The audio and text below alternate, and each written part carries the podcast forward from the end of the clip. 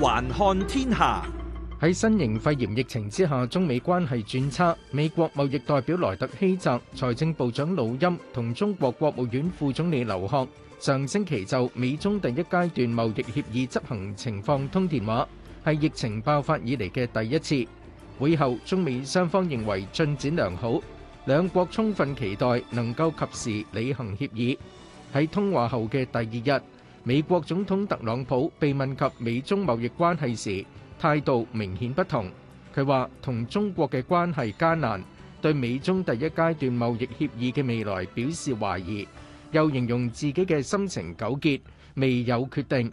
當時外界認為特朗普係暗示可能要廢除同中國達成嘅第一階段貿易協議。喺特朗普對美中第一階段貿易協議表示懷疑之後，內地《環球時報》英文版引述中國官方知情人士報道，中方亦都考慮提出讓第一階段中美貿易協議作廢，然後重新談判，讓天平向中方傾斜。當特朗普再一次被問及是否要重新談判第一階段貿易協議時，特朗普就話。一丁點重新談判第一階段貿易協議嘅興趣都冇，強調無意同中國重新協商雙方已經簽訂嘅貿易協議。佢話聽聞中方希望重開談判，取得有利嘅協議。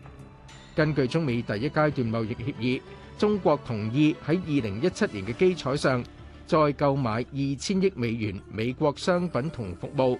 但爆發疫情，中國喺第一年應該增购七百六十七億美元美國商品嘅目標已經落后於進度。二零二零年頭四個月，中國從美國進口按年下降百分之五點九。美國商會已經促請北京尽快大幅增加採購美國商品。新型肺炎疫情影響美中關係。雙方經貿關係會否惡化已經成為另一個焦點。除咗第一階段貿易協議之外，美國近期已經再有消息指出，計劃唔批准中資企業到美國上市嘅申請。